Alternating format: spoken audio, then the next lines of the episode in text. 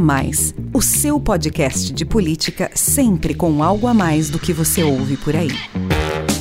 Olá, sou o Rafael Lisboa e tem-se agora mais um episódio do podcast A Mais, o seu podcast que discute política, economia e sociedade sempre com algo a mais para você.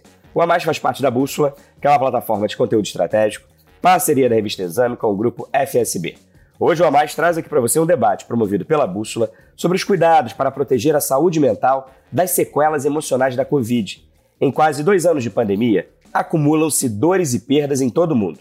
No Brasil, mais de 625 mil vidas se foram pela Covid-19 e cerca de 25 milhões de pessoas contraíram a doença. As consequências também são sentidas na economia. As limitações impostas pelo coronavírus são uma ameaça constante à sobrevivência de empresas e empregos. Com a taxa de desocupação em alta e a escalada da inflação, os brasileiros têm enfrentado, junto com a crise sanitária, a perda de renda e do poder de compra. Nesse cenário desafiador, há ainda um outro efeito sobre a saúde da população que talvez seja menos visível, mas muito nocivo. São as feridas emocionais abertas pela pandemia. Desde a chegada do novo coronavírus, especialistas têm alertado para o crescimento de transtornos psicológicos, angústia, desamparo, ansiedade, depressão, entre outros.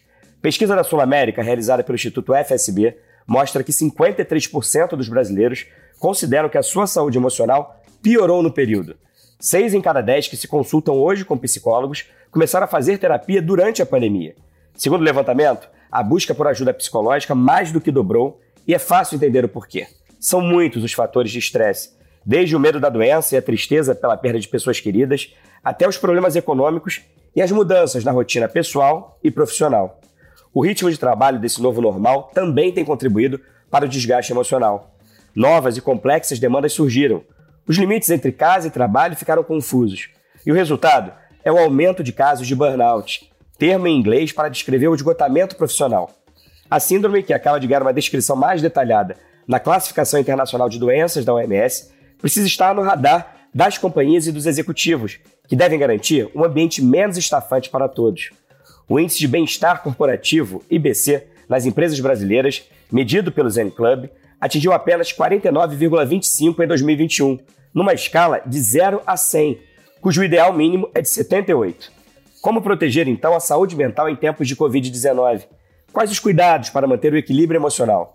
Como as empresas podem estar mais próximas dos seus times, oferecendo todo tipo de suporte? E como saber quando é necessário recorrer à ajuda médica profissional? Essas e outras questões foram debatidas em pouco mais de uma hora de live no YouTube da Exame por especialistas que deram orientações na busca por mais saúde e bem-estar.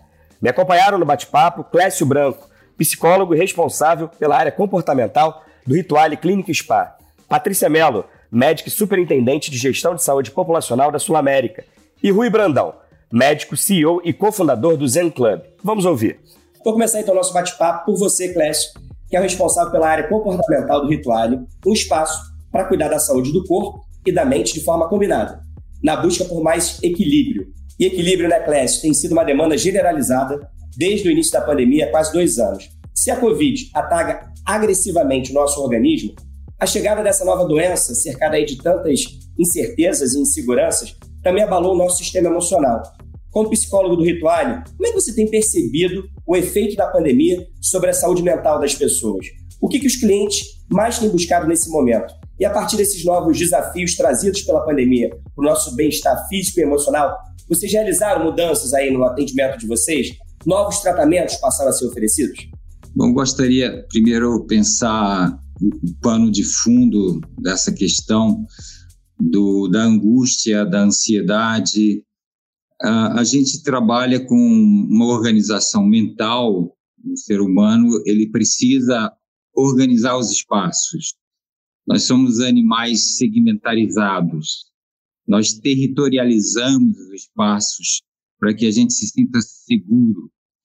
Uh, desde a casa, né? A casa para dormir, a sala para estar, receber visita, a cozinha para preparar alimentos, então, a nossa cabeça segue essa segmentarização dos espaços. Na cidade tem lugares para andar com segurança, na calçada, lugar para atravessar na, na faixa. E nós ordenamos o mundo é, a partir da organização nossa interna e vice-versa. O mundo se organiza para a gente se organizar. Nisso, nós também criamos uma semântica do mundo mais amplo, onde cria certezas, expectativas, esperanças, é, fundamenta nossas crenças, nossos hábitos, nossos valores. E isso sofre rupturas de vez em quando. Quando sofre uma ruptura, então esse sistema de organização que compreende espaço e sujeito uh, mostra claramente que essa divisão não, não existe de fato, nós somos, somos integrais e integralizados com o espaço social que nós habitamos. Então, o que acontece com uma ruptura? A gente tem vivido rupturas tecnológicas o tempo todo, daí, então, a OMS classificar o burnout como uma doença de trabalho, porque nós não paramos de de transformar, de mudar, de reinventar, e a cabeça tem que acompanhar isso, se nossa estrutura mental depende de organização de espaços, de previsibilidade, de um mínimo de, de perspectiva de futuro, de, de, segurança, e isso quebra, então. Então, criamos um, um ambiente de trabalho instável constantemente, não quer dizer que a cabeça não possa se adaptar, é, o estresse, a ansiedade é uma prova de que ela está lutando para se adaptar, mas na velocidade em que se encontra os desafios de metas de entrega de trabalhos é, chega a um nível insuportável para a cabeça. Então ela faz um sintoma, faz um sinal. E quando isso acontece a nível de sociedade, em que a gente per perdeu a nossa territorialidade, por exemplo, as famílias estão trabalhando em casa, o quarto virou escritório, a sala, às vezes o professor está dando aula e passa alguém lá atrás desavisado, enrolado numa toalha, a, a criança deixou de, de ir para a escola temporariamente, está trabalhando na internet, indo pessoalmente, enfim, nós deslocamos os espaços determinados, perdemos esse controle sobre os espaços. E aí, como nós não somos duais, né, nós não somos binários, a, a, o fora e o dentro pareceu estar bem separado, bem dividido, mas na verdade o fora e o dentro é a mesma coisa, o que está lá fora me influencia e eu influencio o lá fora. Então, o indivíduo desterritorializado, como se encontra, é, sem o controle da previsibilidade dos territórios, então ele tem é, uma reação psicológica de defesa da ameaça que advém dessa desordem, desse, desse caos. É, então, ele tem angústia, então, ele tem ansiedade, então, ele tem estresse, ele tem burnout. Burnout associado à vida que o indivíduo está vivendo hoje, é, desterritorializada, e as exigências do trabalho que se multiplicam, a, a cabeça está dizendo, para aí um pouco, que eu não estou aguentando, não estou suportando, é, preciso de ajuda e tal e tal. Eu queria entender aí, dentro do Rituale, você como psicólogo aí, responsável pela área comportamental, como é que os, os, os clientes, os frequentadores, eles têm, eles têm procurado vocês com que tipo de queixas, com que tipo de, de problemas.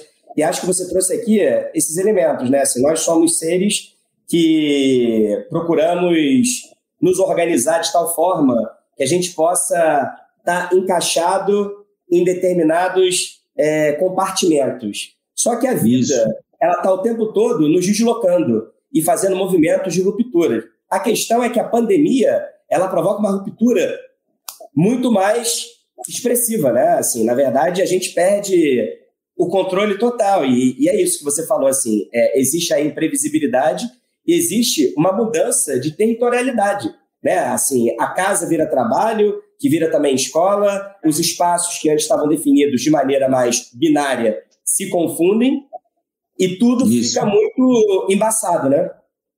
Perfeito. Então, a, a busca no, no Rituales é, segue mais ou menos uma hierarquia assim. É, o maior número está com estresse, está tá com o estresse fora de controle, uh, um, um, outro número logo a seguir de nível de ansiedade alta, que ainda não é um burnout. Uh, em consequência disso, tem uma busca por perda de peso, porque perdeu a qualidade de vida nesse espaço fechado, circunscrito. Uh, a ansiedade levou a comer, porque está logo à mão, é muito fácil, está ali na geladeira, é, isso, isso, eu entendo bem. Eu, eu ganhei muitos quilos aqui na pandemia, nesses dois anos. O que eu acumulei demais foram quilos. Então, porque é um remédio, é, entre aspas, fácil de acesso e geralmente a gente busca aqueles que produzem um efeito mais rápido de compensação, de gratificação, que são carboidratos, gorduras, doces, etc. Então, é, em terceiro lugar seria esse, pessoas que querem perder peso. A gente não olha isso assim é, com muita paixão, porque por trás de, ganho de peso tem muitos fatores, então a gente prefere considerar os fatores do fundo da, da figura e não só o corpo, né? Mas tudo bem, consideramos a perda de peso de uma forma saudável, equilibrada, mas considerando que há, há um atendimento necessário ali como suporte psicológico, é, de atividade física é, e outros setores do, do, do SPA. Ah, também tem um grupo novo que está surgindo, que é em busca de sentido. É, esses dias apareceu essa questão de, afinal de contas, para que tudo isso? Por que trabalho tanto? Por que eu corro tanto?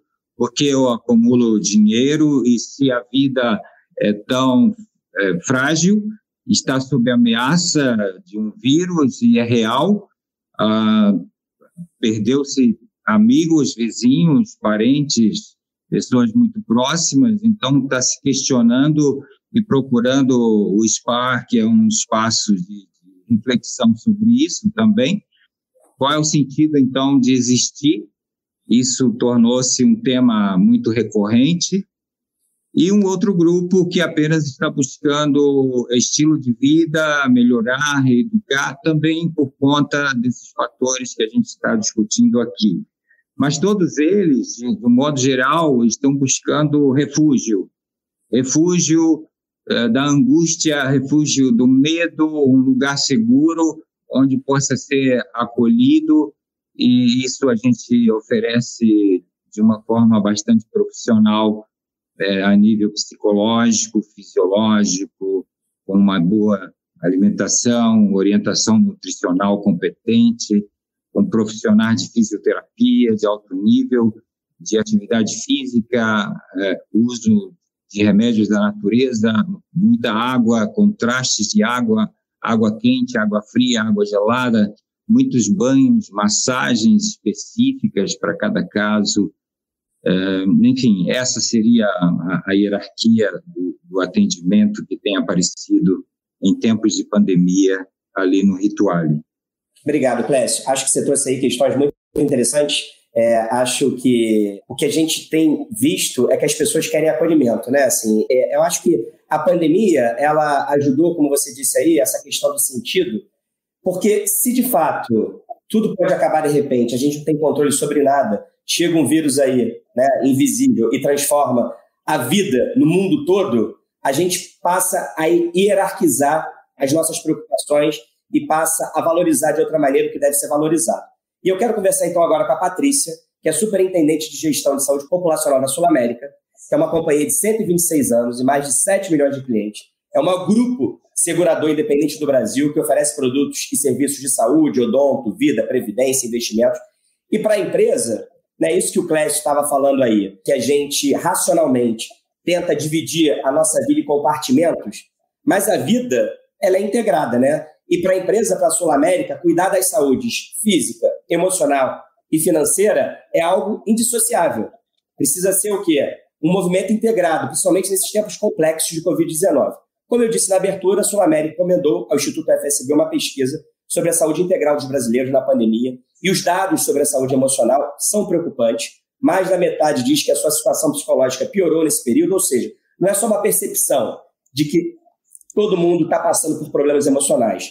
é uma constatação, a pesquisa mostra isso, né? Mais de 50% dos brasileiros dizem que a, que a saúde emocional piorou, que ficou mais difícil cuidar do bem-estar. A maioria dos que dizem fazer hoje terapia começaram sessões de análise durante a pandemia. Patrícia, eu quero então que você fale um pouco mais aí dessa pesquisa, qual foi o objetivo, os resultados surpreenderam vocês e, diante desse diagnóstico, quais são as principais ações, os principais programas que a Sul América oferece com foco no bem-estar? Quando a gente fala de, da pesquisa especificamente, né, a Sul América buscou aí entender um pouquinho a população né, nesse, nesse, momento de pandemia e entender principalmente como que eles estavam se cuidando né, de uma maneira integral. Então, justamente nesses pilares que você comentou, saúde física, mental e financeira, foi a abordagem da pesquisa, mas com olhar para várias gerações. Porque a gente tem percebido aí que a gente, cada vez mais, a gente vem percebendo comportamentos diferentes nas gerações.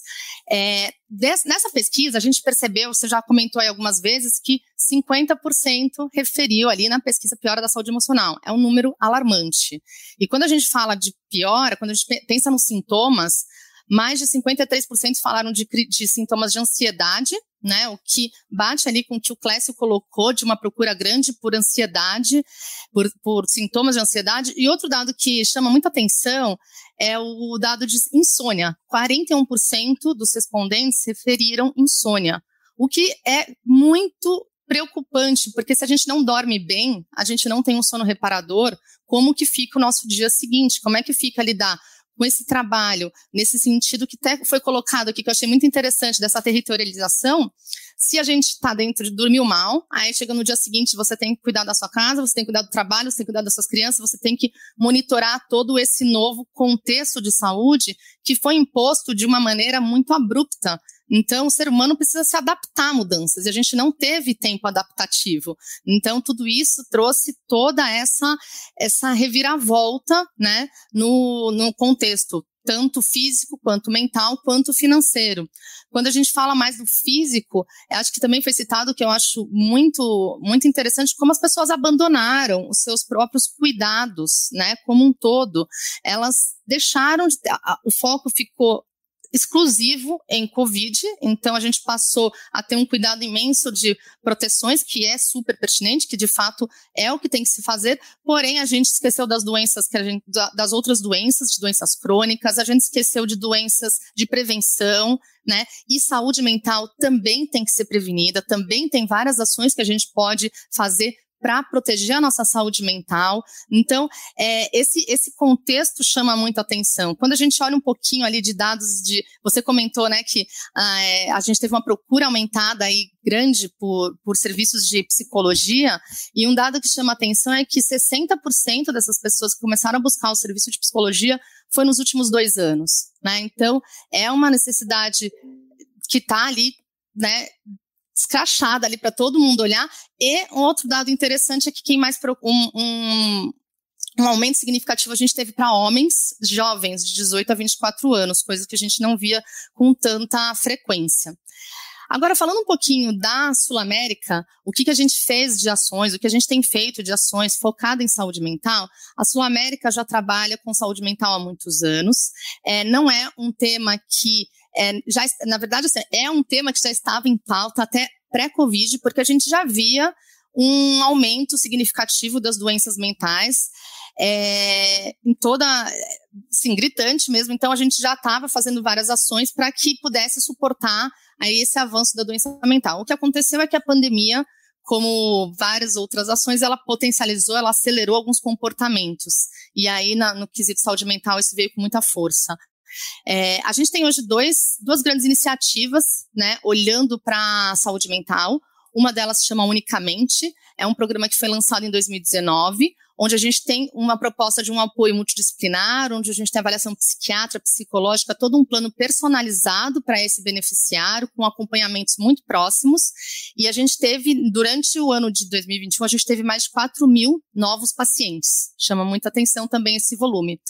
Um outro, uma outra iniciativa que a gente tem, que é um serviço nosso, que a gente também já tinha construído até uma pré-pandemia, que é o Psicólogo na Tela, Então, é um serviço de atendimento à distância, né, de teleconsulta para psicó com psicólogos. E aí, os números aqui chamam mais atenção ainda. Então, a gente teve, em 2020, a gente teve perto de 158 mil atendimentos. Quando a gente olha para 2021, 479 mil. Então, mais que triplicou esse número de atendimentos em psicologia. Acho que esse é um pouco do panorama, assim, para a gente trazer aqui para a nossa discussão. Ô, Patrícia, mas eu acho também que é interessante quando a gente vê esse aumento do número de atendimentos, de atendimentos psicológicos, de saúde mental, se por um lado é, a gente percebe que as pessoas, disseram aí na pesquisa, afirmam que a situação emocional piorou nos últimos dois anos, essa procura por terapia, por ajuda, é um bom sinal também. Quer dizer assim, as pessoas não estão paradas sofrendo sozinhas, né? Acho que, acho que a pandemia acabou estimulando as pessoas a cuidarem mais da saúde. Quer dizer, é contraditório, né? Assim, se por um lado é, as pessoas talvez tenham abandonado alguns hábitos saudáveis é, de fazer exercício físico, de moderar na alimentação, e acho que isso até aconteceu também porque muita gente achou que ia durar só três meses, que já ia acabar e depois ia poder voltar à rotina. E o que a gente tem percebido é que a gente tem que se adaptar e não sabe quanto tempo vai durar. Mas, por outro lado, a saúde passou a ser o foco prioritário da vida de todo mundo, seja para se proteger da Covid, seja para não pegar nenhuma outra doença que pode agravar a Covid, ou seja para recorrer aí a auxílio médico profissional no caso da saúde emocional e da saúde mental. Então, assim, acho que se por um lado tem um alerta, por um outro também tem um sinal positivo de que as pessoas estão procurando ajuda, né? Sem dúvida. Eu, eu acredito que esse ponto de buscar ajuda é fundamental e acredito que há a possibilidade de fazer isso de maneira virtual. A gente possibilitou aí um alcance imenso de toda uma população que muitas vezes não poderia se deslocar ou não teria condições de fazer esse atendimento. Então, acredito que o, o modelo virtual ainda potencializou muito isso. É, esse período aí de isolamento, né, é, que a gente teve, de distanciamento social, a gente acabou se afastando da, da vida que a gente tinha antes, mas a gente se voltou muito para si próprio, né? Assim, é um exercício permanente de autoconhecimento, de, de perceber quais são os nossos limites. E o limite profissional é algo que tem preocupado também, né? Assim, e é por isso que eu quero agora chamar o Rui aqui para nossa conversa, porque esse estresse da vida pós-Covid, ele tem impactado, claro, o ambiente corporativo, e um dos reflexos é o aumento de casos de burnout, a síndrome do esgotamento profissional, que agora, nesse mês de janeiro, como eu disse na abertura, ganhou uma descrição mais detalhada na classificação internacional de doenças da Organização Mundial da Saúde. Rui, você que é CEO da Zen Club, uma startup especializada em cuidado emocional corporativo, que oferece consultoria estratégica em saúde mental guiada por dados. A plataforma de vocês oferece sessões online com mais de 5 mil psicólogos, psicanalistas, coaches e terapeutas, além de conteúdos em texto, áudio, vídeo, diversas outras ferramentas. Para dar um panorama aí de como é que está o estado psicológico dos trabalhadores, vocês, que impactam hoje um milhão e meio de pessoas por mês e atendem a mais de 300 empresas, criaram o IBC, que é o Índice de Bem-Estar Corporativo. O mapeamento de 2021 mostrou que esse índice está muito longe do ideal e traz aí um alerta sobre a incidência de burnout. Quero então que você fale um pouco aí desses números, o que você acha que é relevante contar para a gente, o que, que mostra esse diagnóstico, mas principalmente como que a gente pode sair desse quadro.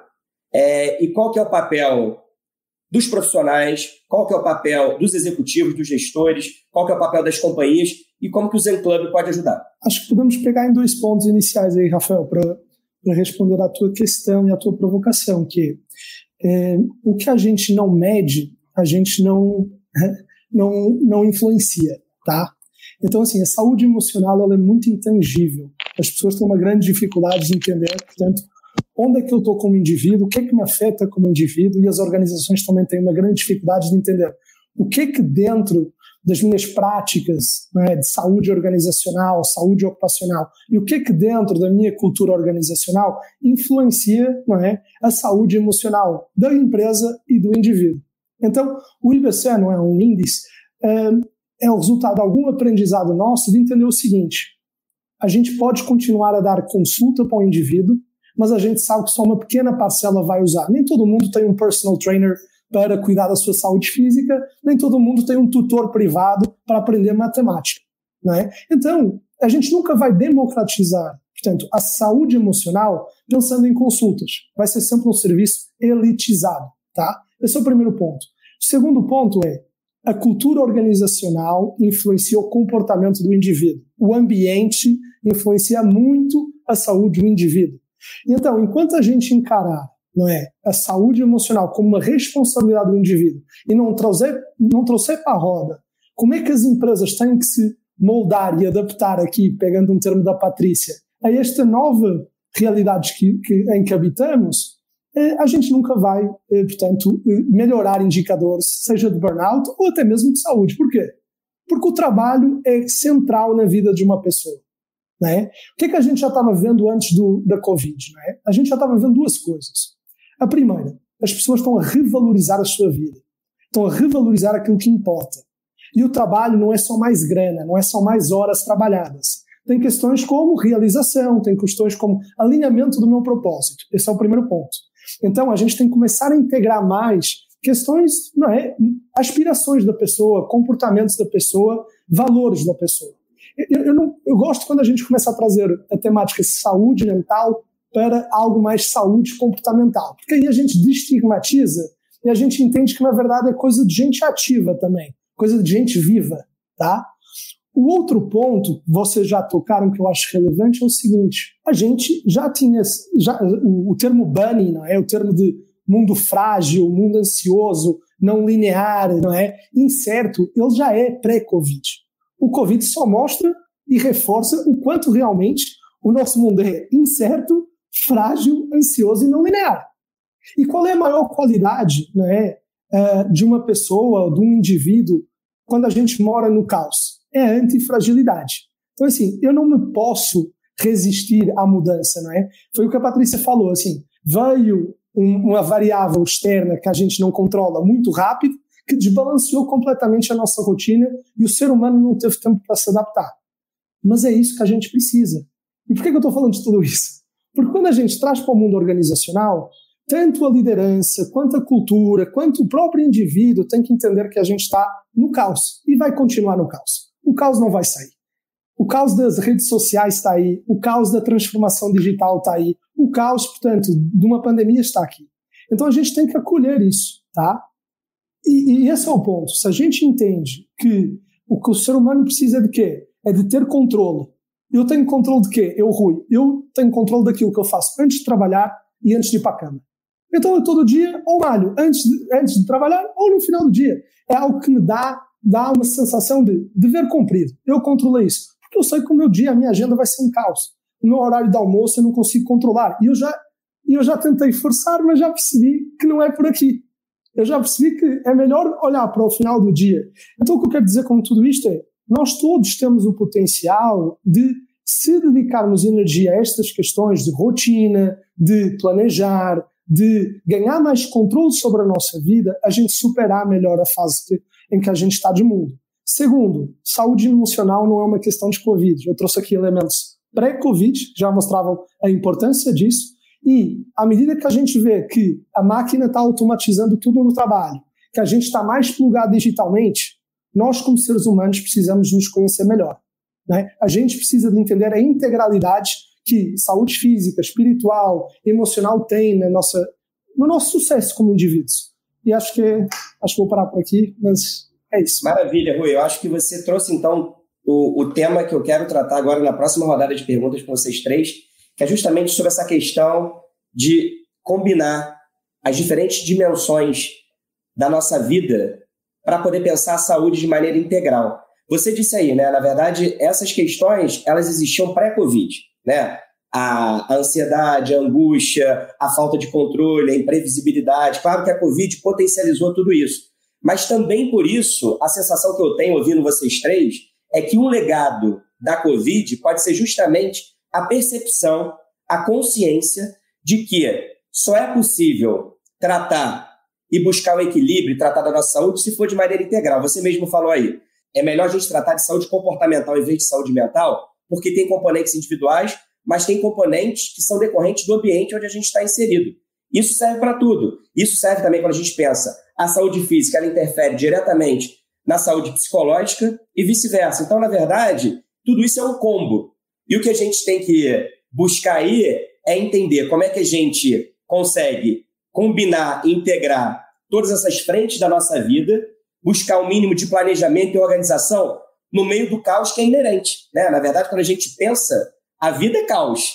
A gente tenta se organizar e ter um mínimo de planejamento para a gente não se perder e conseguir avançar. Então, eu quero ouvir de vocês se, apesar de todas as perdas e de todos os desafios trazidos pela pandemia, se ela pode, surpreendentemente, nos ajudar a ser mais saudáveis, justamente porque ela passa a mostrar para a gente que o único caminho possível é o caminho integrado.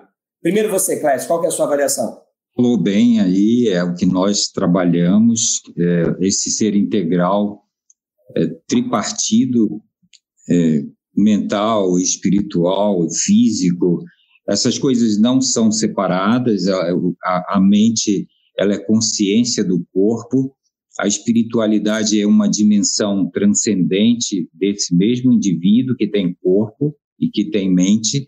Também esse indivíduo é social, porque ele tem influências, influências do meio, é, do trabalho, da, da corporação dele, onde ele trabalha, da família, da rua, da economia. Também ele é um ser filosófico, porque ele tem condições que são determinantes da sua existência, como a finitude. Isso leva o indivíduo a pensar e, e, e organizar a vida em detrimento da finitude. Ele vai terminar um dia, então ele tem pressa para fazer, para realizar, para formar o filho, a mulher para ter seu, seu filho, porque tem tempo para engravidar. Enfim, é, o meio, então, importa muito, é, o ambiente é, precisa pensar esse indivíduo, né? O, desde o do Taylorismo, Fordismo, Toyotismo, a gente vem tentando corrigir até a cadeira onde o indivíduo senta, a altura que fica o, o, o laptop onde ele trabalha, é, a ergonomia, então, a ciência que vai adequar o ambiente ao corpo. Então, nesse momento, a gente tem um aceleramento de tudo isso, porque tudo foi jogado em questão para se discutir, porque o, nada do que estávamos fazendo pôde prever e pode controlar a situação. Então, o homem está abalado, o ser humano está abalado emocionalmente, está mal fisicamente, comia muito mal porque não tinha tempo, comia lanches, e dorme mal, é verdade. Se dorme mal, aumenta mais o grau de ansiedade. É, então, a, a, proposta é olhar esse homem não mais dividido, mas o, o homem todo. É o fim do cartesianismo. talvez a gente tenha que repensar um outro modelo, esse, esse modelo é, desse homem integral. E a abordagem médica não deveria ser mais tão distante da psicológica e das demais áreas. A gente teria que ter cientista social dentro da empresa, tanto da empresa de saúde quanto uh, da empresa de produtos, uh, ter o filósofo também, o médico, o psicólogo, todas as ciências se cruzando para explicar melhor esse homem que na, a pandemia está mostrando que a gente não é suficiente, cada um trabalhando do seu cantinho apenas. Uh, então, é um momento de aprendizagem. É Eu acho que o legado que fica é esse. A, a gente tem que rever nossos, nossos conhecimentos, nossos conceitos, nosso conteúdo e nos aproximar. É uma visão cada vez mais holística, integral, multidisciplinar da vida e da saúde. E Patrícia, a Sul América, ela muito antes da pandemia, ela sempre trabalhou e acreditou aí nesse conceito de saúde integral. A minha pergunta para você, e você já tinha dito na sua resposta anterior, que esse foi é, e continuará sendo o caminho mais do que nunca, porque a pandemia é, ela dá uma nova dimensão à, à importância é, dessa, dessa atuação integrada na hora que a gente fala de saúde. Mas você percebe aí que tanto os profissionais de saúde quanto os clientes eles já estão mais conscientes de que é preciso cuidar do todo na busca por mais equilíbrio? Sim, com certeza. É, eu, eu concordo que, o, muito com o que o Clécio falou também, eu acho que tem uma reflexão enorme que já vinha acontecendo. Eu acho uma geração que reflete muito mais sobre essas questões, sobre como que eu é, separo, aí como que eu tenho meu momento de lazer, como é que eu tenho é, o momento em que eu devo parar, descansar. Então, acho que a gente já tem uma geração muito mais questionadora nesse sentido. Mais uma vez, a pandemia potencializa esse comportamento, ela traz isso de uma maneira mais positiva, né? Que a gente de fato é um ser único, é integral, né? A gente precisa olhar sempre tudo de uma maneira única, holística, né? Então é a saúde é, física, é a saúde mental. A gente inclui muito a saúde financeira, até considerando o momento que a gente está econômico, onde a gente tem aí uma desigualdade até é, aumentando por conta de é, alguns, alguns serviços sendo muito potencializados, outros serviços falindo. Então, assim, a, a famílias a, chegando em um momento, e agora? Como é que eu me organizo porque eu perdi meu emprego, né? Então, assim, tá tudo conectado. Nós somos seres únicos e a gente tem que cada vez mais olhar e ter reflexões como único, né? E não assim, né? Não categorizado. Eu acho muito legal quando o Clécio traz outros, todos esses profissionais, essas, essa multidisciplinaridade dentro do, desse contexto, porque de fato é, quando a gente fala da medicina, né, que é a minha formação, a gente foi setorizando, né, a medicina e a gente percebe que cada vez mais a gente não pode mais tratar, né, só um pedacinho, só a cabeça. Não existe, né, tratar só a cabeça do indivíduo, só a mente do indivíduo. Não existe tratar só o coração. Tá tudo conectado. Então acho que os profissionais de saúde também têm percebido isso de maneira muito, assim, já é um movimento grande, então acho que cada vez mais tem tido esse, esse, esse atendimento conjunto de médicos precisando de um apoio psicológico, né? Não só para eles próprios também, né? Porque hoje em dia a gente sabe o quanto que eles foram afetados por conta desse, dessa pressão do sistema de saúde, mas também para manejar os pacientes num, num, num, atendimento mais completo, né? E a população como um todo, entendendo que somos seres, seres únicos. Ô Rui, é interessante, né? Porque assim, eu acho que vocês todos estão falando aí dessa questão do de abolir o cartesianismo, né? Dessa, dessa tentativa permanente da gente dividir a vida em compartimentos, em segmentos e pensar tudo de maneira integral. E eu, ouvindo aqui vocês falando agora, o Clécio, a Patrícia e você, a sensação que eu tenho é que se não fosse um problema único para todo mundo, a gente ia continuar cuidando cada um dos seus problemas individuais e pessoais, sem entender que é uma coisa muito maior. Né? Então, eu acho que a pandemia, quando ela está com o mundo todo, claro que de maneira diferente, ela obriga o mundo todo a sentar, parar e refletir. E ver o que está funcionando e o que, que não está funcionando. E aí, você, na sua outra resposta, você falou que a gente está cada vez mais conectado à tecnologia, às redes sociais, e que elas também são fonte de estresse, porque a gente não se desconecta nunca. Mas, ao mesmo tempo, as redes sociais, elas também nos ajudam a entender que o outro pode ter problemas parecidos com a gente e compartilhar com a gente angústias que a gente tem às vezes a gente não tem coragem. A gente estava até conversando antes de entrar no ar sobre o caso da Simone Biles e do Gabriel Medina, dois atletas de ponta, Simone Biles, ginasta americana, medalhista olímpica, que decidiu não competir nas Olimpíadas de Tóquio por conta é, da saúde mental, disse que queria tratar da saúde mental, e esta semana o Gabriel Medina anunciou que não vai participar das primeiras etapas do Mundial de Surf, apesar dele ser o campeão, também por cuidar da saúde mental. Eu quero então que você fale aí, você que tem uma plataforma que é justamente para ajudar, apoiar e acolher é, pessoas que passam por esgotamento profissional, como é que, quando outras pessoas, anônimos e famosos, tem coragem de compartilhar a sua situação, como é que isso ajuda os demais? Você trouxe um elemento tá, da, da questão da pandemia afetar todo mundo ao mesmo tempo, obviamente gerando desafios diferentes para cada indivíduo e família. É, mas existem teorias de aprendizado né, que a gente só aprende por trauma. Né? A gente traz muito fato, fato, dado, dado, e a gente não aprende, mas é mesmo quando chega perto de casa que a gente uh, sai assim da nossa miopia, digamos assim, do dia a dia e consegue olhar e, e, revalorizar as coisas. Então é esse momento em que a gente está. Então, quando você, Rafael, e acho que todos aqui estamos a falar que a pandemia é, é, é um, enfim, é um, é um é desastre, de, de, é uma calamidade, né? mundial, sem dúvida, mas vamos aproveitar da melhor forma este momento para olhar com uma outra lente para o futuro. Né? E acho que agora você trouxe outros dois exemplos de o que, que é uma nova lente para o futuro. Né? Ano passado, a Simone Biles, esse ano, o Gabriel. O que, que a gente está falando? A gente está falando de pessoas que são exemplo para muitas pessoas. Estamos a falar de pessoas que são os melhores na, na, categoria, na sua profissão. O que é que isso estimula? Isso dá exemplo. Né? Isso reforça que, como a gente também já falou aqui, é, o ser humano não nasce pronto e a gente tem múltiplos desafios ao longo da vida e tem que aprender a lidar com eles e, e há momentos de transição e superação. Isso eu acho que abre a, a maior barreira que a gente tem hoje em relação a este tema, que é o tabu de se falar sobre o tema. Assim, a Patrícia já falou como a telemedicina, não é? canalizou e, e, democratizou mais o acesso, chegou, capilarizou num, num, país continental como o Brasil e foi positivo a gente aceitar que saúde digital é eficiente, existe e deve ser usada. Nós temos que ser sinceros.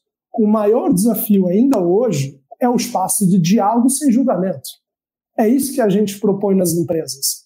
Não é? Como é que a pessoa que vem de uma cultura de medo histórica, de resultado, resultado, resultado, se sente não é, segura de, não, deixa eu trazer aqui quem eu sou no meu dia a dia, que eu não quero tirar, continuar a tirar a máscara. Esse é o ponto número um. Se coloca numa posição de líder. Como é que eu, como líder, começo a entender que eu tenho que reservar tempo, eu tenho que criar confiança com o meu time, eu tenho que abrir espaços de diálogo com o meu time, eu tenho que escutar mais o meu time, né? E tenho também que trazer exemplos meus de que eu também sou um ser humano não perfeito e em constante mudança. É isso que a empresa está fazendo. Por que, que eu acho que o nosso indicador é interessante, tá? o IBC?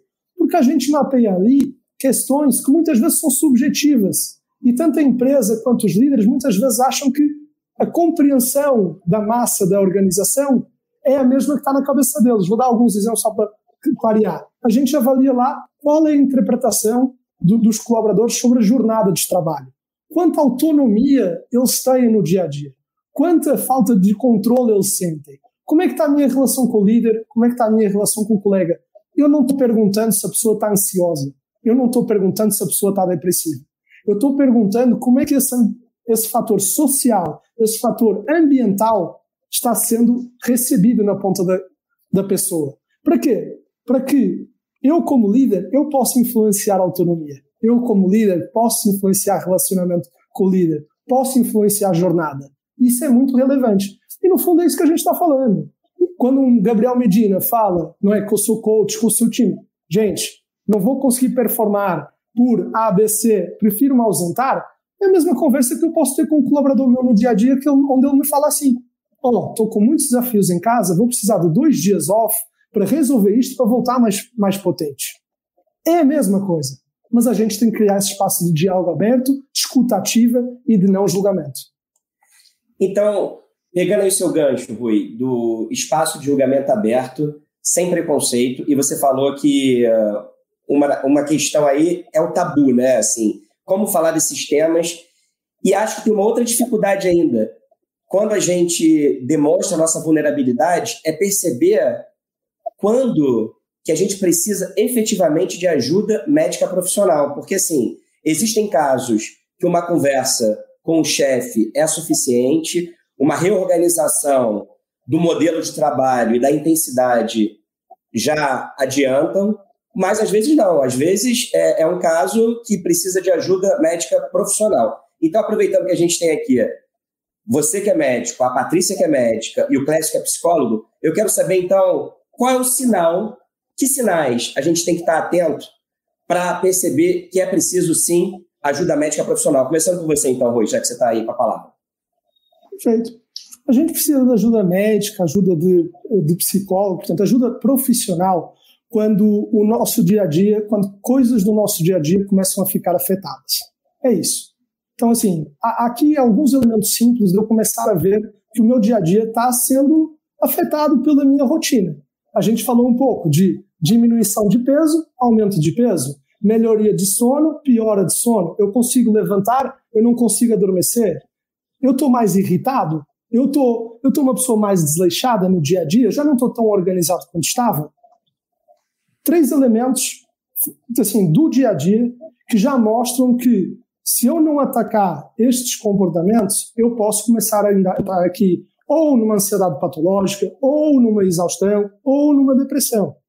Então, assim, quando a gente está mais, mais atento, né, tem mais é, autoconhecimento, a gente começa a, a, refletir nisso. E as outras pessoas também podem não é, é abrir um espaço para falar dessas coisas. Se eu sou um colega de trabalho e começo a ver uma pessoa que era, abria todas as reuniões ali com pauta e começa a não vir com a pauta, eu posso começar a entender, calma, pode estar aqui a passar alguma coisa. E pode não ser desleixo, pode ser exaustão, pode ser eu não estou conseguindo equilibrar todos os pratos. Então, se a gente começar a perceber eh, essas características que nos definem, essas características que nos motivam, e a gente começa a ver, portanto, anomalias, não é, desajustes disso, a gente deveria, portanto, começar a refletir e, se não conseguir influenciá-las, procurar, então, ajuda profissional. Patrícia, e você como médica também, qual é a sua avaliação? Acho, concordo super com o que o Rui colocou. O único ponto que eu acrescentaria é que é, nós somos, assim, nós vivemos em ciclos, né? Então, nós temos momentos em que nós vamos estar mais desanimados, e isso faz parte. Às vezes, a gente vai estar um pouco mais desmotivado, não vai estar com toda a energia. Às vezes, a gente vai ter uma noite ruim de sono, ou dois, alguma coisa que de fato está nos preocupando e que vai nos tirar ali algumas noites. E eu acho que a gente tem que conseguir entender, como o Rui colocou, esse autoconhecimento para entender quando desajustou. Porque uma coisa é a gente pegar e perceber, puxa, eu tô nervosa, ai, passei, né, fiquei nervosa aqui, tive uma crise de ansiedade. Crise de ansiedade eu já acho que é mais patológico mesmo, porque quando já, já caracteriza uma crise, né, uma coisa que perdeu muito do seu controle. Mas é, quando a gente fala, assim, de noites mal dormidas, de uma performance produtividade ruim. Isso pode ser cíclico. Pode ser que aconteceu ali em algum momento que bateu com algum momento que você não estava bem em casa, né? Mas eu acho que esse o principal aqui é cada vez ter mais um autoconhecimento e conseguir identificar, poxa, eu não tinha esse comportamento, isso daqui não é normal, não faz parte nem do, me, da minha, do, meu, do meu perfil cíclico, né? De, ah, às vezes eu tô meio ruim, meio chateado tal. Não, é uma coisa que eu nunca me comportei assim, eu não sei o que está acontecendo. E é muito interessante porque você, é, eu acho que qual que é o desafio? Quando a pessoa já tem, já tem alguma doença de base né, mental, ela tem mais facilidade de entender quando ela está caindo. Quando tem alguma coisa ali que está desajustando, nossa, preciso, nossa, estou voltando ali para aquele caminho que eu sei que é muito ruim. Quando a pessoa não tem nenhuma doença de base, ela demora para entender que aquilo está fora do, do padrão dela de comportamento. Eu lembro que esses dias eu ouvi um, um podcast faz algum tempo de um médico psiquiatra falando que ele percebeu que ele estava com toque por limpeza, passar álcool gel em tudo.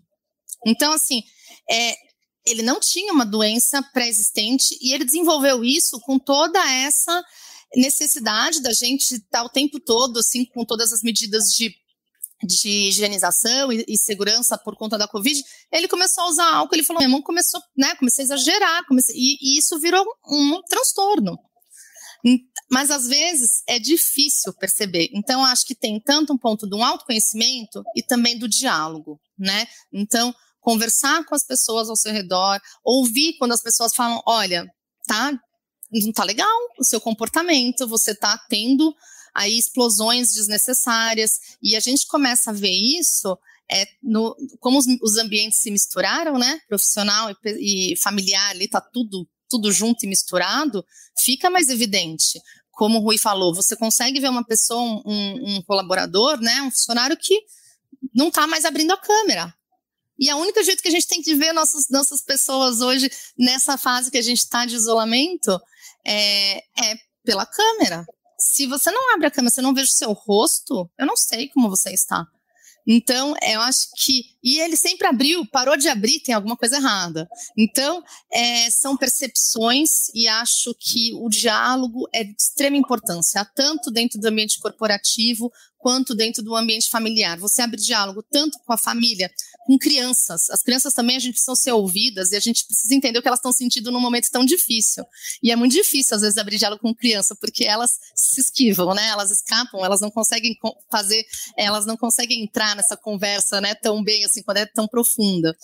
Mas, mas, podem, que... mas, podem, ser muito sinceras, né? E, e, e, e nos fazer perceber aquilo que, pra gente, não era, não era possível notar o estranhamento, né? Porque tanto é um estranhamento nós, natural, né? Isso, tanto para nós quanto para elas, porque a gente pode uhum. também perceber um comportamento diferente delas e trazer isso para uma conversa. O que está acontecendo? Eu não estou te entendendo. Você está sentindo alguma coisa? É muito importante esse diálogo. Dentro de casa também tem que ter esse diálogo seguro. Maravilha. Autoconhecimento e diálogo. Ô, ô Clécio, você sabe Sim. que é, eu faço terapia já há muitos anos e eu acredito que todo mundo, se possível, deveria fazer terapia, porque a gente tem uma vida tão corrida, uma rotina tão atribulada, que falta para a gente justamente são esses, o que falta são esses momentos, esses intervalos para a gente pensar um pouco na gente e praticar o exercício de autoconhecimento. Então, eu sou muito a favor de que a terapia pudesse ser é, algo acessível a todos e acho que o Rui até falou aí que essa que a telemedicina e a telepsicologia ajudam a democratizar tudo isso. Agora, sabendo Sim. que nem todo mundo faz terapia, nem todo mundo recorre à ajuda profissional de psicólogos e terapeutas. Quando você acha é, que é fundamental, que é compulsório procurar uma ajuda, que apenas a conversa com o colega do trabalho ou a conversa é, com a família como a Patrícia falou aqui, o Rui também, ou é, o exercício de autoconhecimento, eles não estão sendo suficientes, esses dois caminhos, esses dois recursos, para você sair de um determinado, de uma determinada situação de inércia ou de piora no estado emocional. Quando que você acha que assim, olha, acendeu esse alerta, eu preciso muito procurar uma ajuda profissional? Bom, a Patrícia e o Rui já falaram, é, talvez eu acrescente uma coisa aqui, com uma, uma metáfora, um barquinho num mar tranquilo, é, o mar é a vida e o barquinho é o, o indivíduo, o sujeito. E ele consegue virar esse barco no mar tranquilo. Do outro lado, você tem um mar revolto, um monte de barcos. Alguns viram, outros balançam, mas não viram. Então, esse indivíduo do barco que virou em águas tranquilas, ele está precisando buscar ajuda. Uh, é verdade que no centro de uma mesa de executivos, de reunião de trabalho, tem um personagem silencioso ali que não vai ser tocado na, na reunião, na fala da reunião executiva. Esse personagem é o sentimento. Ele está silencioso ali. O Rui falou bem do tabu de se falar desse assunto, principalmente dentro de uma empresa, né? Mas ali tem homens é, de trabalho, homens de sucesso, com metas e tal, mas está todo mundo ali com sentimento. Ali pode ter alguém angustiado, alguém com medo de, de não bater a meta, o outro está desesperado porque apareceu lá um, um colega de trabalho novo com um currículo melhor que o dele e o ameaça constantemente, ele perdeu o sono, o outro tem um filho que tem uma doença e que tem que tratar, o sentimento está ali, né? Então, não quer dizer que ali deva virar uma terapia de grupo, né? Não é, não é esse o caso, mas a gente ainda tem realmente medo de demonstrar que, que tem medo. Então, se a gente pudesse é, ter um lugar onde pudesse falar disso, não propriamente porque está numa crise, está em surto, poderíamos evitar essa crise e, e esse surto, provavelmente. Tem um, uma série interessante que botou uma psicanalista dentro de uma empresa de, de mercado financeiro, né, que é a, a série Billions. Eu acho muito interessante que está lá uma psicanalista embora eu questione muito o papel dela ali, porque ela está meio para que lubrificar as crises, né? fazer o indivíduo continuar produzindo em alta e não cuidar essencialmente do, do indivíduo. Então, eu acho que está na hora do indivíduo procurar ajuda quando ele não tem mesmo esses espaços, não é permitido falar do sentimento e que isso chegou a um nível de comprometimento do seu desempenho, não um dia nem dois, mas num um prazo consideravelmente longo ele não está dormindo bem, ele não está produzindo bem, ele está infeliz, ele tem dificuldades em várias áreas, então é o sinal vermelho, ele tem que correr e procurar ajuda de um médico e, quem sabe, do psicólogo conjuntamente. Você sabe, Clécio, Patrícia e Rui, a gente está é, quase terminando aqui o tempo, mas eu quero ainda fazer uma última pergunta para vocês. Mas o, o, que eu, o que eu tenho percebido aqui, a gente começou aqui esse projeto da Bússola, fazendo debates semanais é, sobre, enfim, diferentes tendências de mercado, sobre diferentes questões políticas, econômicas, de sociedade. E a gente está nisso desde o início da pandemia, até porque as lives se proliferaram com a pandemia, né? É, mostrar aí uma nova forma de diálogo, de debate de assuntos interessantes na sociedade. E aí, em todos esses webinars que eu tenho participado, eu acho que a palavra, que é a palavra de ordem dos dias de hoje, é empatia. Não que não houvesse empatia antes, assim, como o Rui disse, essas dores que a gente tem sentido na, durante a Covid, elas existem desde a pré-Covid, mas talvez de maneira menos integrada, de maneira é, mais esparsa. Mas, assim, o que eu percebo é, conversando com as pessoas, entrevistando especialistas, lideranças, é que hoje o mais importante é escutar, porque todo mundo tem alguma coisa a dizer e todo mundo está passando por algum problema, né? Então é isso que o Clécio falou assim: a gente precisa de espaços para poder trabalhar os nossos sentimentos. Sejam espaços em que a gente possa trabalhar individualmente, com a ajuda de um profissional, ou sejam espaços de diálogo, como a Patrícia disse aí, que a gente possa trabalhar no ambiente corporativo ou no ambiente familiar. Para encerrar, eu queria falar com vocês sobre o seguinte. Antes também a gente estava conversando um pouco sobre isso antes de entrar no ar, que assim, a pandemia, quando começou, ela parecia que ia durar pouco, né? As nossas expectativas eram que a pandemia duraria alguns meses. E aí veio a vacinação, a vacinação avançou, a curva começou a cair e criamos novas expectativas a, a ideia de todo mundo, a previsão era que 2022 ia começar numa nova fase, numa fase de retomada, de retomada aquela normalidade que a gente estava acostumado antes. Mas veio a Omicron e, mais uma vez, os nossos planos foram desfeitos. Né? A Omicron tem causado aí uma explosão de casos no Brasil e no mundo, recordes sucessivos é, da doença, ainda que ela traga sintomas mais leves também para quem tem o esquema vacinal completo, ainda assim está pressionando o sistema de saúde. Várias regiões do país já estão em alerta.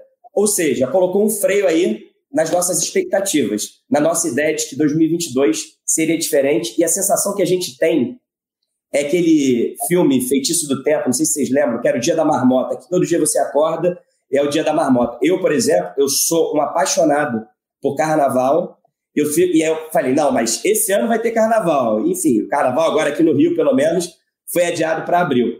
Mas eu estou dizendo tudo isso porque eu quero ouvir de vocês, de maneira rápida e objetiva, porque a gente já estourou aqui o nosso tempo, dicas e orientações é, para que quem está aqui assistindo ao nosso bate-papo não desanime.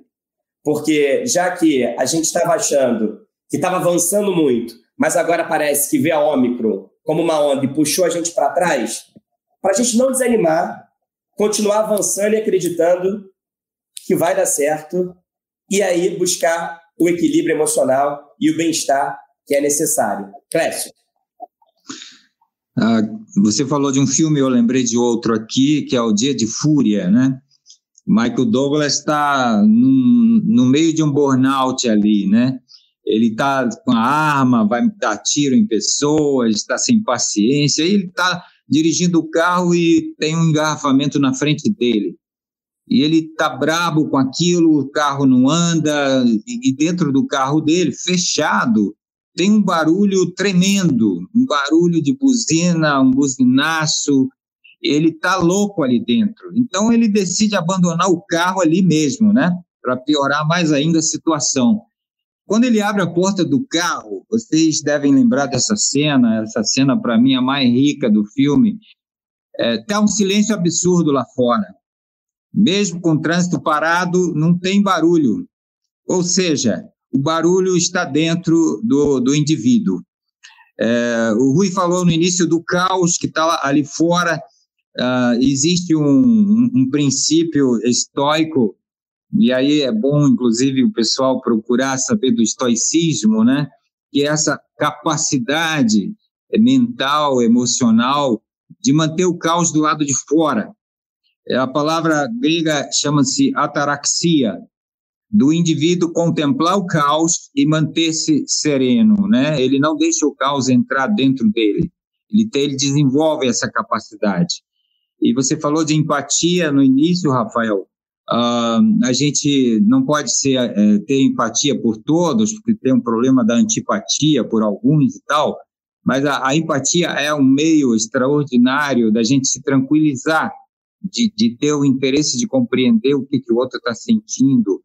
Então, ser empático é muito interessante e criar um crivo no horizonte onde eu possa ter o mínimo de controle, né? Há coisas que eu controlo. Eu posso controlar o meu celular, é, eu, eu, posso controlar meu quarto de dormir, desligar a televisão. Eu posso não ver tanto noticiário que repete as mesmas coisas, mostrando enterros, enterros, enterros. E o, que eu não posso controlar, eu tenho que desistir definitivamente de tentar controlar, porque aí eu fujo completamente desse princípio estoico de que o, o caos está ali fora e eu estou aqui, ele não está dentro de mim. Eu posso mantê-lo ali fora, e, e isso depende de autoconhecimento, é verdade. Então, eu termino com essas palavras aí. Maravilhoso, Clécio. Muito obrigado. É isso que você falou, né? A gente tem que tentar controlar o que é possível controlar, o que está ao nosso alcance, e desistir de tentar controlar o que é incontrolável, que não depende da gente, porque assim a gente se frustra menos e, a, e aí a gente não acaba criando expectativas que não vão ser correspondidas. E você, Patrícia, quais são suas dicas e orientações aí para a gente não desanimar? É, eu, eu vejo assim, eu, eu tenho uma, uma percepção mais, mais otimista. Eu acho que a Omicron já vem mais enfraquecida. Eu acho que a segunda onda desanimou mais do que essa. Eu acho que quando veio a segunda, ainda com casos muito graves, é, muita internação e aí o colapso do, do sistema de saúde ali de maneira mais dramática, com as UTIs lotadas e as mortes, os óbitos sempre subindo, eu acho que ela trouxe muito mais uma, angústia do que o momento da Omicron, que agora a gente entende que são casos leves. Eu acho que tem muito mais ainda uma necessidade da gente se comunicar melhor para dar um entendimento, para conseguir explicar essa confusão de sintomas Omicron influenza. Então, eu acho que tem ainda um trabalho muito forte nosso de comunicação melhor com todas a, todos o, toda a população, né? Para que eles também comecem a ter essa, essa, essa calma que tem que ter no nosso coração, que as coisas vão se acalmar. É, eu acho que a gente, o, o mundo se transformou e a gente se transformou junto com ele. Não teve jeito, né? Foi na marra, mas todo mundo está muito diferente, todo mundo está pensando muito diferente. É, eu acho que o negócio da empatia faz muito sentido, porque a gente aprende, a gente teve empatia, a empatia, né? O fato de você conseguir se colocar no lugar do outro, tá todo mundo no mesmo barco, não tem, né? Então, assim, não, óbvio que tem algumas pessoas que passaram por momentos mais dramáticos, outras menos, mas tá todo mundo no mesmo barco. Então, eu acho que o que funciona muito é uma troca de experiência é o que, funcio o que funcionou para mim, que pode funcionar para você, é trazer um pouco da sua, do, do seu dia a dia, né? Deixar cada vez mais humano e não também utópico algumas, algumas ações, porque se a gente falar para todo mundo fazer atividade física, talvez a gente não consiga, mas o que, que a gente pode fazer? Ah, fazer uma caminhada pequena, o que for possível para você, o que, tiver, o que te fizer melhor para a pessoa, né? Então, acho que desligar um pouco das notícias, que também eu, eu, eu considero algo, para mim, muito importante, porque eu acho que a gente está sobrecarregado de notícia muito negativa, então, às vezes, a melhor coisa que a gente tem a fazer é dar uma desligada, depois a gente vê, vai ouvir de novo. É, o celular, eu acho que também é algo que precisa criar cada vez mais. Eu acho que piorou muito com a pandemia, com a gente fazendo tudo digital, a nossa dependência do celular em todos os quesitos, seja ele para é, descansar em rede social, né? Porque acaba, parece que é um descanso, mas está lá conectado, né? E vendo, vendo, vendo informação, quanto para receber é, mensagem de trabalho que vem à noite, que vem de madrugada, que vem a hora que for. Então, assim, a gente tem que, de repente. Eu, tinha, eu vi uma palestra uma vez que a, tinha uma, eu não lembro se ela era psicóloga, eu acho que era, mas foi fora aqui do Brasil, que ela falava que ela colocava o celular para dormir. Então, de repente, uma dica é colocar o celular para dormir, né? Então, tira ele do quarto, ele não vai dormir no mesmo quarto que você, porque senão você vai pegar ele o tempo todo, né? E ele vira uma extensão da mão, né? E faz uma caminha para ele fora do quarto, deixa ele lá. Eu tentei fazer uma vez, agora eu vou compartilhar um pouco, né? Eu tentei fazer uma vez, deu certo por um período, depois ele voltou a dormir no quarto comigo, mas eu tenho a intenção ainda de voltar a fazer esse processo de colocar o celular para dormir. Acho que é essa a minha contribuição. Obrigada, Rafael. Obrigado, Patrícia. Adorei essa dica aí de colocar o celular para dormir. Não é fácil, mas é, é um exercício de desapego, né? Eu achei interessante que você colocou aí, que é o seguinte: a gente se transformou. Quer dizer, a gente se transforma todo dia, o tempo todo. A gente sabe disso. A gente está mudando o tempo todo. Só que a pandemia ela acelerou essas transformações. E eu acho que você trouxe um ponto que é o seguinte: para aquelas pessoas que esperam, e a gente, em vários momentos, a gente acredita, acho que todos nós, que vai voltar a ser exatamente o que era, né? Assim, ah, então é como se, de repente, veio a pandemia, a gente, graças a Deus, tem a vacina que está evitando as mortes, que está ajudando a combater a doença, em algum momento a pandemia vai embora e a gente vai voltar exatamente a ser o que era antes da pandemia, não. Nós somos outras pessoas, nós somos outra sociedade, nós somos outro planeta, com mudanças que vieram para ficar e que transformaram completamente a maneira como a gente lida com tudo. Então, assim, é entender que aquele antigo normal já não existe mais. E agora, como é que a gente se adapta a essa nova realidade? Quero te ouvir agora, Rui, para a gente encerrar. Gostei muito aqui do que você, o Clécio e a Patrícia falaram. É, são coisas que reforçam. É, eu, eu, sugeriria agradecer e reconhecer mais. Tá? A gente tem que é, agradecer. Gratidão é, é, algo, algo forte. É, é, né, nosso dia, a gente tem a oportunidade de valorizar e reconhecer vitórias todos os dias, e não só, portanto, viver nesse caos e nesse mundo de notícias ruins e reconhecer trazer esse componente social, que é também olhar para o outro. Né? Eu reconheço no outro é, esse papel importante na minha vida ou, ou na, na, minha função do dia a dia. Então, como, como, como deixa a prática é essa? Como uma deixa mais reflexiva, eu diria praticar a humildade intelectual, tá? A gente tem que admitir que não sabemos tudo, não somos prontos para tudo e que estamos todo dia aprendendo. E é gostoso aprender, é gostoso ser desafiado mas a gente tem que deixar no campo do problema, do desafio e não no campo pessoal, tá? Eu acho que aí a gente começa a polarizar menos conversas, a, a ser menos bipolar ou binário e começa a, a, integrar mais uns com os outros, porque o componente social e a troca de ideias é, é, é super relevante para a gente evoluir como pessoa.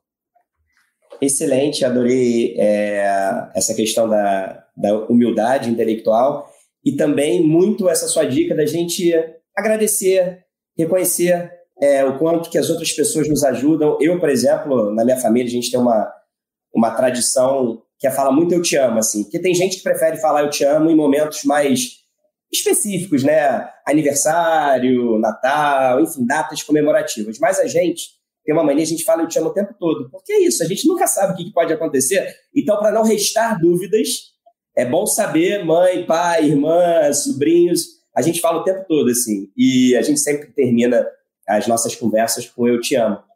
Então eu quero aproveitar então essa dica aí do Rui para agradecer. Eu quero muito agradecer, porque eu acho que esse é um assunto importante, necessário. É um debate que a gente tem que fazer o tempo todo, porque acho que a gente tem a oportunidade, mesmo num momento muito difícil, desse, desse momento de calamidade, de desastre que é a pandemia, a gente tem a oportunidade de crescer é, como ser humano e a gente tem a oportunidade de, de se tornar seres melhores. É, é isso que eu acredito. Então, ó, muito obrigado.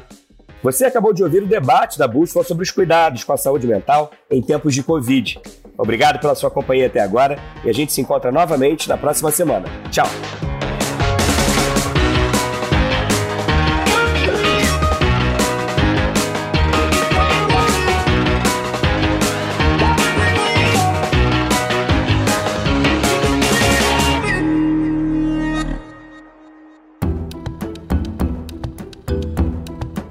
Edição Guilherme Baldi, este podcast faz parte da plataforma Bússola, um produto do grupo FSB.